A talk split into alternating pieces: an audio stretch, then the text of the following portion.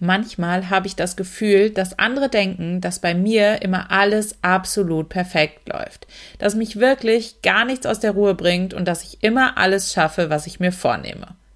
Und warum?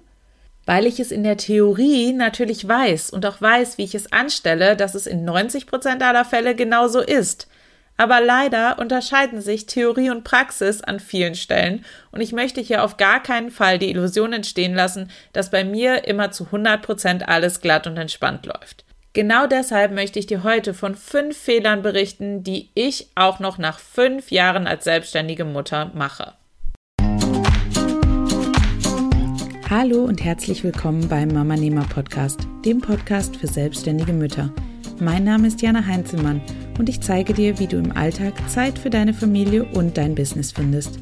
Und ich helfe dir, mit mehr Struktur und Plan all deine Träume produktiv unter einen Hut zu bringen. Für ein unabhängiges und flexibles Leben, angepasst an deine persönliche Lebenssituation. Ich wünsche dir ganz viel Spaß mit der heutigen Folge.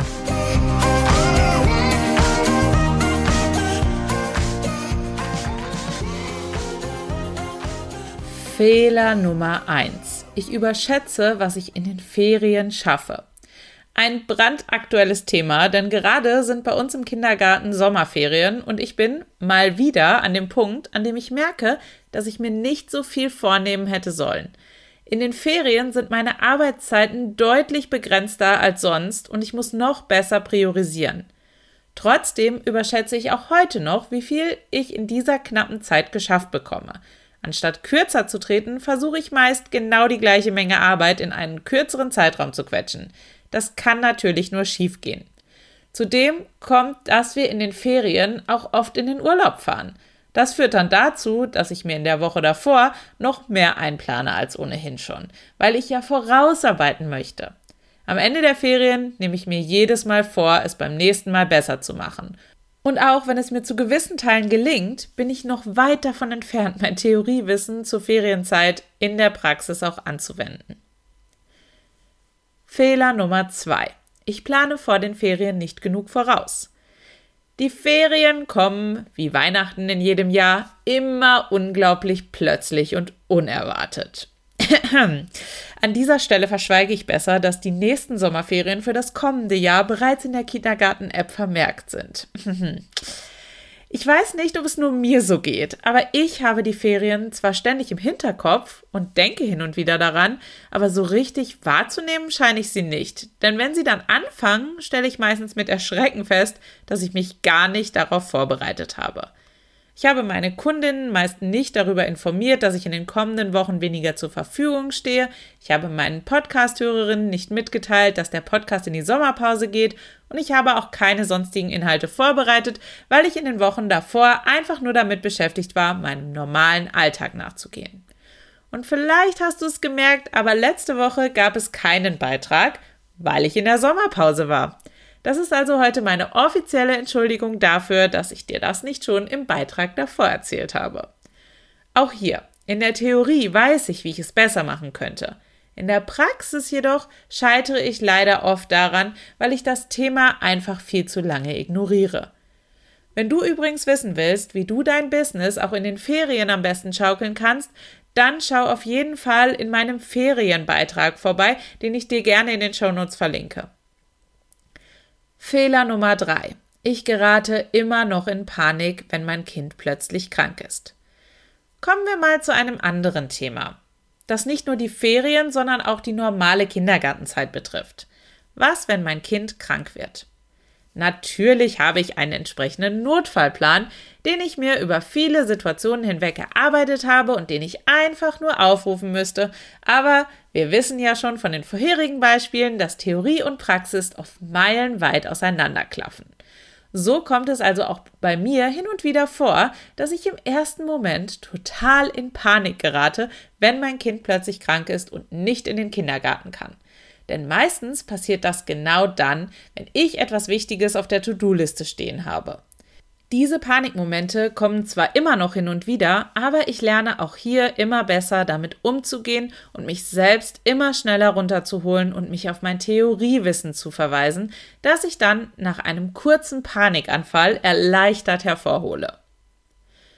Fehler Nummer 4. Ich gönne mir zu wenig Pausen. Wenn es eine Sache gibt, die ich immer und immer wieder predige, dann ist es, immer genügend Pausen zu machen. In der Theorie weiß ich, wie wichtig Pausen sind.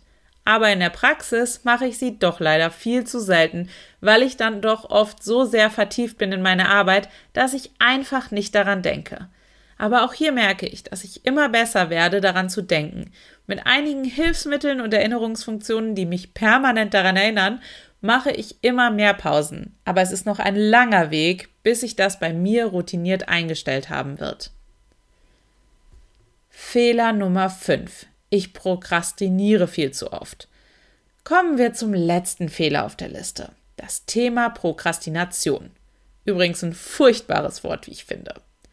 Ich liebe es, Pläne zu erstellen und zu schmieden. Ich gehe völlig darin auf, meinen Alltag zu planen und zu strukturieren. Nur bei der Umsetzung funktioniert es leider nicht immer so gut, wo wir auch wieder beim Thema Theorie versus Praxis wären.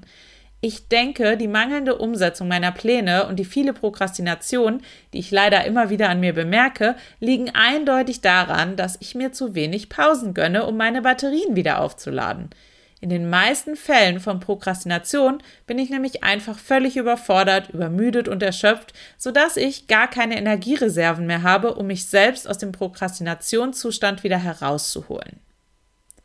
Aber warum erzähle ich dir das alles? Ich habe mich heute dazu entschlossen, diese Fehler mit dir und der Welt zu teilen, weil ich dir damit zeigen möchte, dass auch ich nur ein Mensch und keine perfekt funktionierende Maschine bin. Ja, all diese Fehler passieren mir immer noch hin und wieder. Nicht mehr so oft wie am Anfang und ich lerne immer besser darauf zu reagieren, aber es ist vollkommen menschlich, wenn wir auch als Experten in einem Bereich nicht immer alles perfekt machen. Was ich dir schlussendlich damit sagen möchte, ist, dass es vollkommen in Ordnung ist, wenn es dir manchmal genauso geht und du das Gefühl hast zu versagen.